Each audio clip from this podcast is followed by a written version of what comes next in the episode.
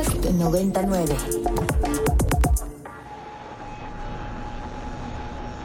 Las palabras pertenecen al aire.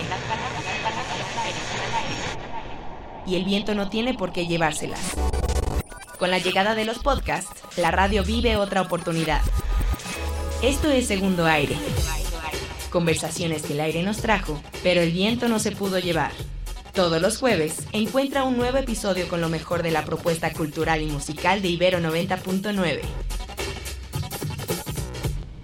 Este es el segundo aire de Ibero 90.9 y este episodio corresponde al de la semana que inició el lunes 18 de septiembre del 2023. Después de desayunar pozole tres días, del olor a pólvora en las calles y de cientos de escenas malogradas de gritos de independencia, quizá valdría la pena preguntarnos qué significa todo esto de ser mexicanos. En el Inspiria, que se transmite todos los días entre lunes y jueves a las 12 del día a través del 90.9 del FM, hablamos con Alberto Soto Cortés, que es director del Departamento de Arte de la Ibero, y con Ariadna Solís Yalalteca, que es historiadora del arte y politóloga. ¿Qué es todo eso que nos hace sentir de un país? ¿Qué imágenes o ideas construyen nuestra identidad? Démosle un segundo aire a lo que hablaron con Juanes López y Ecaterina Sicardo acerca de lo que es México, sobre los mexicanos y las mexicanas. Alberto, a mí me gustaría preguntarte y comenzar contigo ¿Qué es la mexicanidad? ¿Existe algo así como la mexicanidad? Eh, existe como una, como una ficción, una ficción que es válida porque tendemos a, querer ser parte de algo, del país y generalmente compramos esta idea de la cultura unitaria, de los valores unitarios, de la historia en común y de toda una serie de planteamientos que desde la construcción política tienen una importancia, tienen una importancia para, para poder gobernar, para poder establecer prioridades y que nos resuena justamente en alguna fecha. Cada, cada nación, cada, cada país tiene a algún momento específico un ritual, pero eh, a profundidad, eh, pues todos estos valores que consideramos comunes en realidad son limitativos en cuanto somos bien diferentes. Eh, las personas en, una ciudad tenemos muchísimos ámbitos de, construcción cultural, ideas eh, originales, eh, gustos y demás que no se pueden convertir en un producto homogéneo como la mexicanidad. Claro. Em, Ariadna, cuando yo te pregunté cómo quieres ser presentada, la primera palabra que me pediste que pusiera en tu presentación es Yalalteca. Y esto me parece relevante ponerlo sobre la mesa en este momento y en esta conversación, porque tiene que ver eh, con esta crítica que se le hace al Estado-Nación, es decir, México existió en el siglo XIX, ¿no? Y ya empezó esta idea de México. Eh, pero eso implicó, como nos cuenta Alberto, una construcción de una idea unitaria de la cultura. ¿Cómo observas y cuáles son los efectos de esta idea unitaria de lo que se llama ser mexicano mexicana? Eh, pues bueno, yo quisiera retomar un poco la palabra que también mencionó Alberto hace un ratito porque me parece fundamental para entender eh, cómo estos procesos identitarios que ahora entendemos pues como muy reales y muy tangibles, eh, en realidad justo parten de ficciones que yo añadiría pues eh, el apellido políticas, ¿no? Y a esto con qué me refiero, eh, lo mexicano entendido como una identidad, como una ficción, como un imaginario con un conjunto de características que aparentemente compartimos todas las personas que habitamos un territorio específico, parten de esa idea de que todas las personas, digamos, tenemos eh, rasgos en común, por decirlo de alguna manera. Y entre esos, eh, eh, digamos, elementos que son, digamos, necesarios para entender lo mexicano dentro, como tú decías, del contexto del Estado-Nación, es importante entender que se supone que hay una historia en común, se supone que hay un territorio compartido y se supone que hay una lengua también compartida. Sin embargo, como tú decías, eh, si bien México como un imaginario se empezó a formar desde el siglo XIX, sí es importante eh, hacer eh, hincapié que a partir del siglo XX, con todo el proceso revolucionario en el siglo XX, justo se empieza a construir una idea muy específica de lo mexicano. Y esto, para retomar la pregunta que tú me haces, justamente es un proyecto que, digamos, está construyendo esta ficción porque le conviene en términos políticos y económicos una unidad, es decir, el, Estado-Nación se fortalece a partir de ello. Entonces, este proyecto eh, se sostiene a partir de la desaparición de los pueblos indígenas, o lo que conocemos como los pueblos indígenas en México.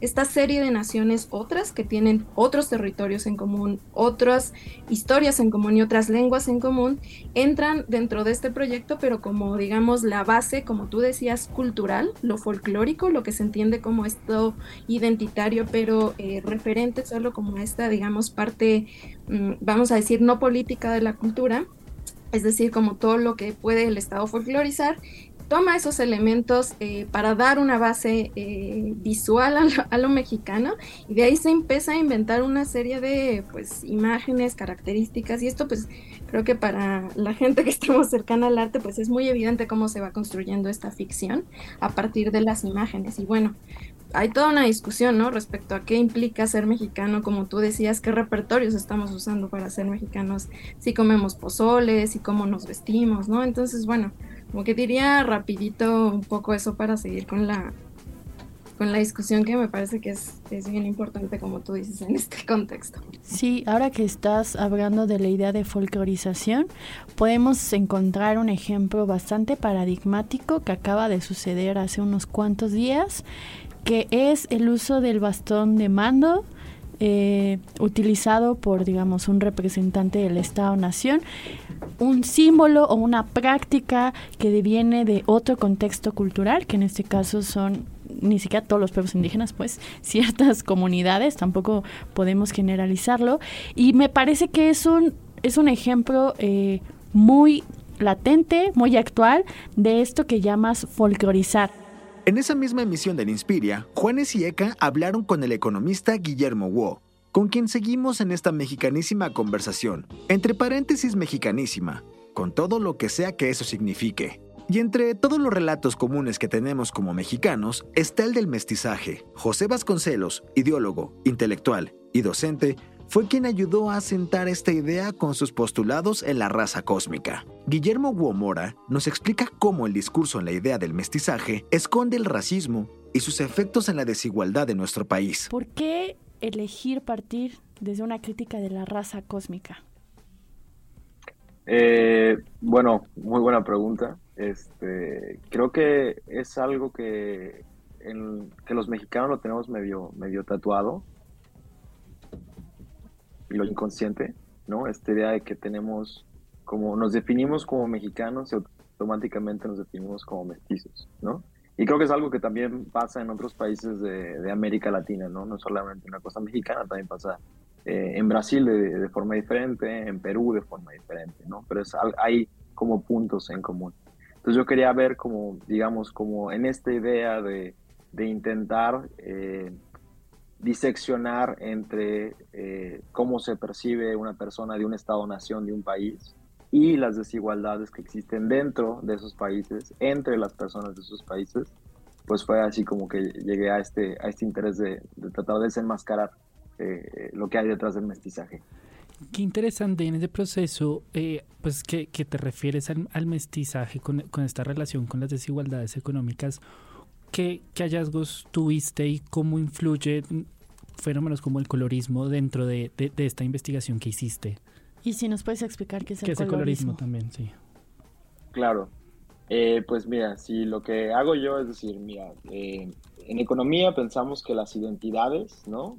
cómo te defines, importan, ¿no? Por ejemplo, identidades raciales pueden eh, tener, no sé, impactos en el mercado laboral, o por ejemplo, identidades de las castas en India también pueden hacer modificar tu decisión de tipo de trabajo, ¿no? Entonces es una parte eh, importante, ¿no? Pero otra cosa es realmente, eh, digamos, tus eh, endowments, dicen en inglés, pero vamos a ponerlo como qué tipo de cabello tienes, qué, qué color de piel tienes, qué, de qué color son tus ojos, si eres chaparrito, si eres alto, etcétera, etcétera. Entonces estas dos cosas a veces van de la mano, pero no siempre van una y una, ¿no? Yo, por ejemplo, pues no sé, o sea, podría ser considerado un white chicken y tengo el color de piel un poco blanco, un poco moreno, dependiendo de la si estoy en la playa o no. Pero lo que digo es una cosa cómo afecta mi bienestar económico, es cómo me defino y otra es cómo me veo, ¿no? Entonces yo lo que hago es intentar ver para varios países de América Latina cómo afecta a las personas el color de piel. Y entonces digamos esta parte que es el colorismo. ¿Y qué es el colorismo? Es una, eh, digamos, rama de las ciencias sociales. Recientemente eh, se ha tomado más interés en la economía de intentar explicar y analizar por qué existen desigualdades entre colores de piel. Entonces podemos tener desigualdades, por ejemplo, entre el grupo que se define como mestizo, pero hay una gama de, colores de piel dentro de los mestizos, ¿no? Desde los más güeritos hasta los más eh, de color de piel más oscura. Entonces yo lo que intento mostrar en estos trabajos es tratar de ver qué brechas hay, por ejemplo, por ejemplo, brechas en ingreso, ¿no? brechas en educación, incluso brechas en movilidad social, ¿no? entre estos tonos de piel. Sí, rápidamente, porque ya sabes, la radio nos apresura, pero ¿qué resultados encontraste en estos estudios? En general lo que encuentro es que las personas con color de piel eh, más oscuro tienen menos ingresos, ¿no? Esto a su vez está explicado en parte porque hay porque estas personas acumulan menos capital humano, es decir, tienen menos años de escolaridad, pero esto no es una cuestión como de que le echan menos ganas o le echan menos ganas, sino viene ya desde antes, ¿no? Porque también tiene que ver que, de hecho, las personas, eh, digamos, con colores de piel más oscuros, sus familias están en peores condiciones. Entonces es un poco un resultado de una discriminación dinámica intergeneracional para hablar de México más allá de los clichés, sombrerazos y bigotazos, además de arte emergente, diseño y artes escénicas, escucha el Inspiria, que va de lunes a jueves a las 12 horas a través del 90.9 del FM y en Ibero 99.fm en cualquier parte del mundo. Para cuando usted escuche esto, seguramente ya sabrá que ha sido revelado el cartel del Trópico 2023. En esta edición de décimo aniversario, nuestros tropicarnales del Trópico echaron la playa por la ventana. Café Tacuba, Underworld, Todd Terge, Duran Jones y hasta el sonido Cha Cha Cha Chonga serán parte del festival el 8, 9 y 10 de diciembre en Acapulco, Guerrero. Así que junten las chanclas, el bloqueador y las gafas de sol y una vez más, vámonos a Acapulco.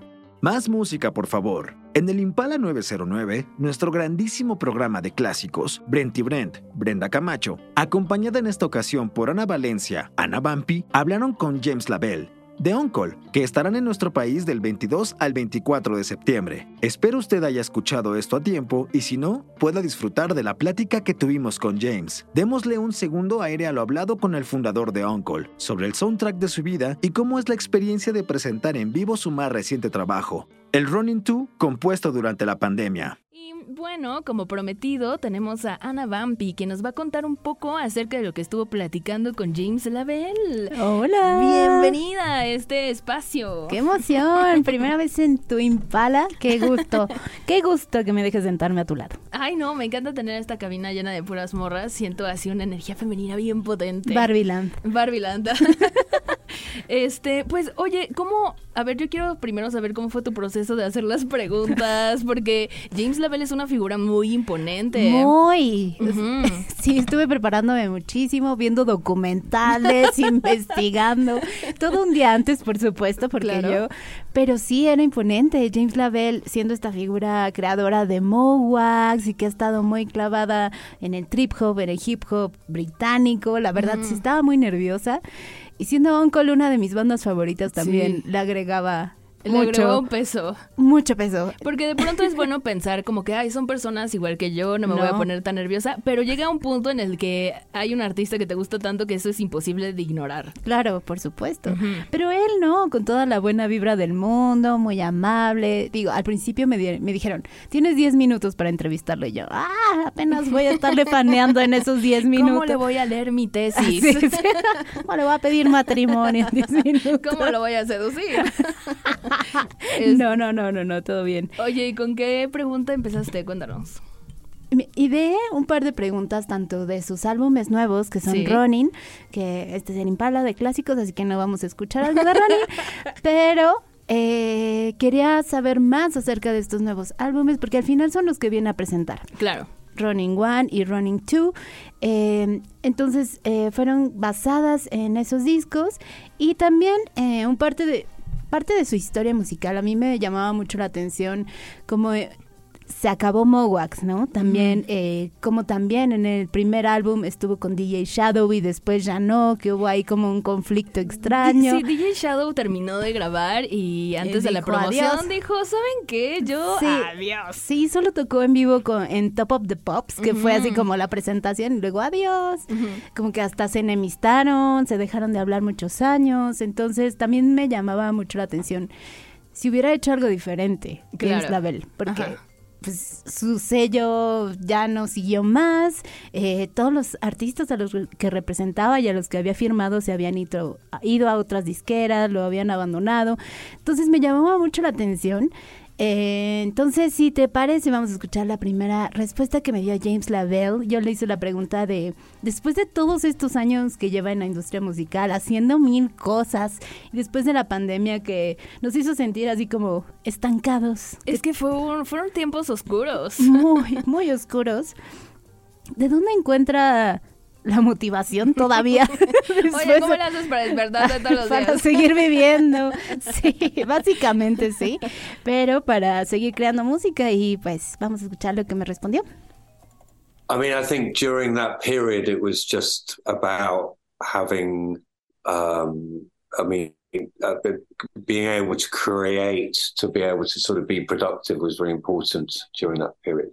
And the kind of records that were made were they reflected that time because I wanted to do something which is a bit more uplifting, uh, particularly with the first one, but it was more of a remix record and new tracks because it wasn't a time where you could go and interact with a lot of different collaborators or you know record an orchestra or go on this you know so that you know it was it was but it was also for my mental health, for my sanity, it was a way of going and having a routine to kind of create and be productive and have a routine and go and do something, you know, during that time, which for many people was very um, isolating. Y pues sí, básicamente nos respondió que, a ver, vas. es que yo quiero leer las respuestas como, como de doblaje, como, oh, durante ese periodo fue todo sobre el poder crear y el mantenerse productivo. Fue muy importante, sí. Los álbumes que hice, no, ya, por favor, hazlo bien. no, pues eh, contó que básicamente por salud mental fue que creó Running One y Running Two, porque se estaba volviendo loco. Eh, él desde sus inicios fue de la vida de club.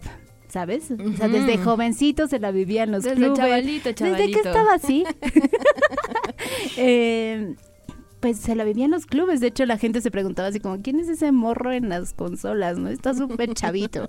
Entonces, eh, pues toda su vida ha sido de fiesta, de excesos y demás. Y pues para alguien así, estar encerrado y sin poderse comunicar ni contacto humano, pues tenías que hacer algo para no volverte loco. Claro, y qué mejor que empezar a hacer discos. Claro, pues gente que puede, ¿no? Nosotros coloreamos y jugamos videojuegos. Yo subí 15 kilos y así.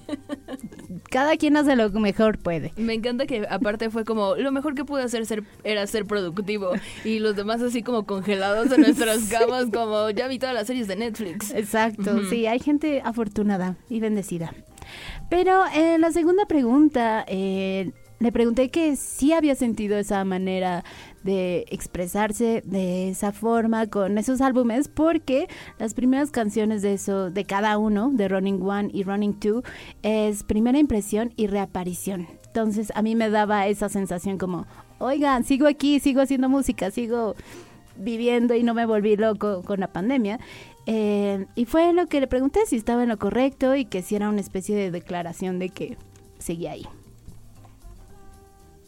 Yeah, I mean, I, you know, it was just, it was a great time to kind of experiment with, you know, a more kind of electronic place.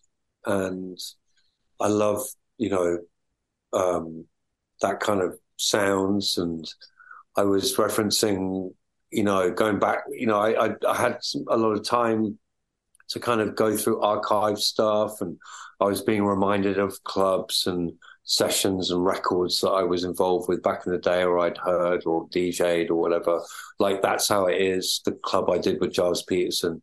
So I was trying to kind of put that energy into into those records, but also because of the circumstances, it was like I wanted to kind of be able to kind of create a soundtrack to an environment that I wasn't that I would I was imagining would you know if I was in a club right now what I'd like to hear you know like if I was with people if I was celebrating if I was um having you know all that all those retrospective thoughts because we were in a pandemic we were in something completely unknown to us everything had stopped you have this moment of like, God, if I was having the best time ever, what what music do I want to hear?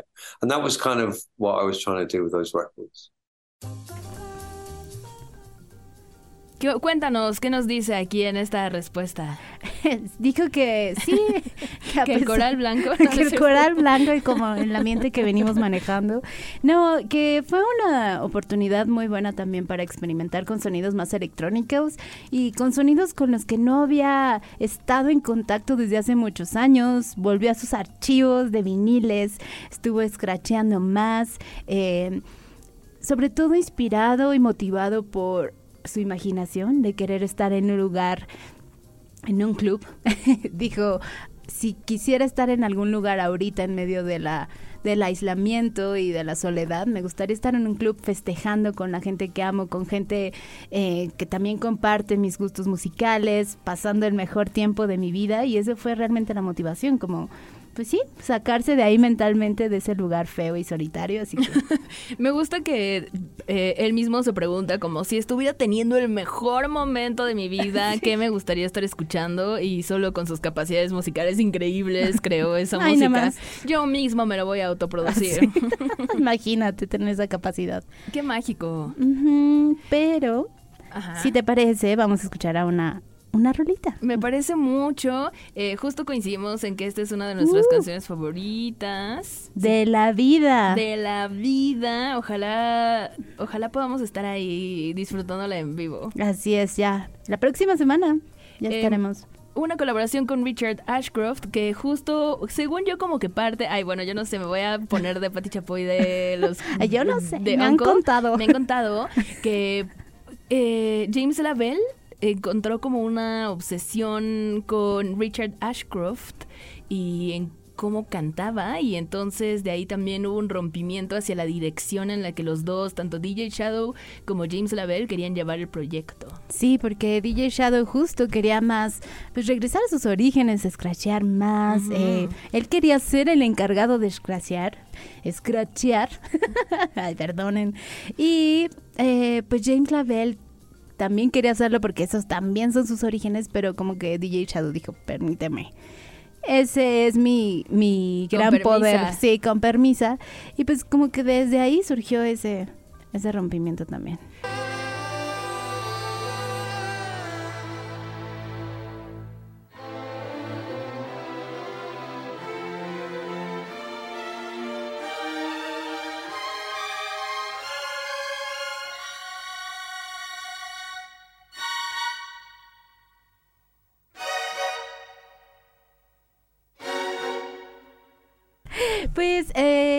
Las preguntas que le hice que no vamos a poder pasar el audio porque nos está comiendo el tiempo, pero para mí eh, justo un running en Japón era este soldado feudal que había caído un poco en desgracia, que pues no había cumplido su misión y no tenía que suicidarse como cualquier samurái, pero no lo había hecho porque dijo no. Entonces se había quedado sin amo, no tenía a quien responderle, entonces vagaba solitario.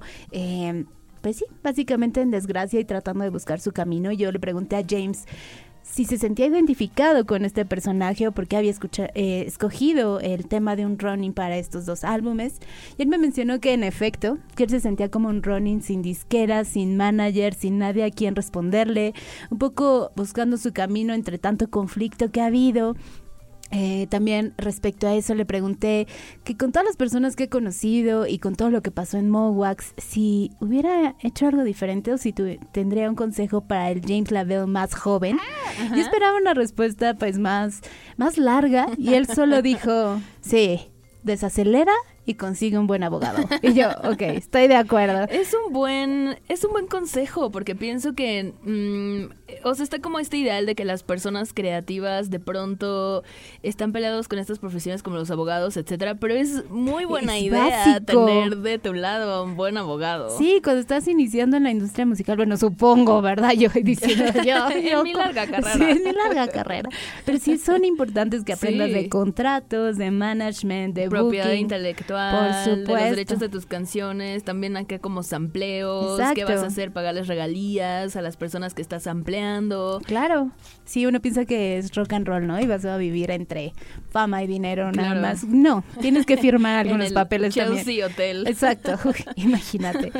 Y le hice otra pregunta, una ya, yo creo que la última que vamos a escuchar. Eh, él ha estado muy cercano también a la parte de soundtracks, eh, ha hecho música para varias películas, para varios filmes, y le pregunté que hablando de su vida y recordando pues que ha sido cercano a estas cosas, que si su vida fuera una película, ¿quién haría el soundtrack? Qué pregunta tan bella. A ver, veamos qué respondió. Wow, soundtrack. That's quite hard. Yeah, I know. It's a lot of people. I yeah, I mean, I, I don't know. There, will be many different. I mean, there'll be many different um, contributions. I'd hope.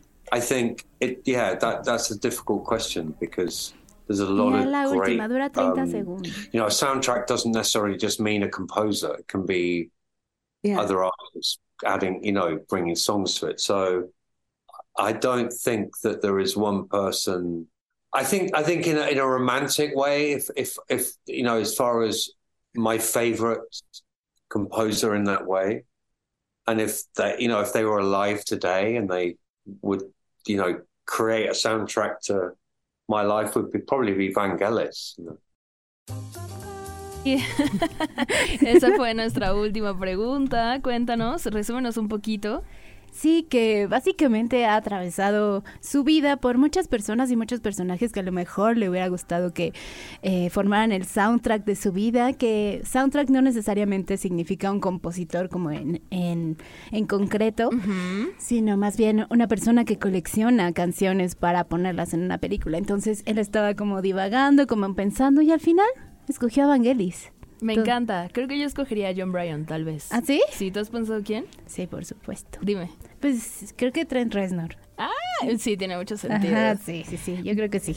Escucha el Impala, bólido de clásicos, de lunes a jueves de 11 a 12 horas. En Ibero 99 transmitimos las 24 horas del día, los 7 días de la semana, con música, vanguardia sonora, finos clásicos y más contenidos como los que acabas de escuchar. Estaremos una semana más recopilando conversaciones y el próximo jueves tendremos un nuevo episodio para ti. Esto fue el segundo aire. La voz y el guion de este episodio son de Daniel Maldonado. Agradecimientos a Majo Barrios y la producción es de Daniel Díaz, el Mou. Hasta la próxima. Para más contenidos como este, descarga nuestra aplicación disponible para Android y iOS o visita ibero909.fm.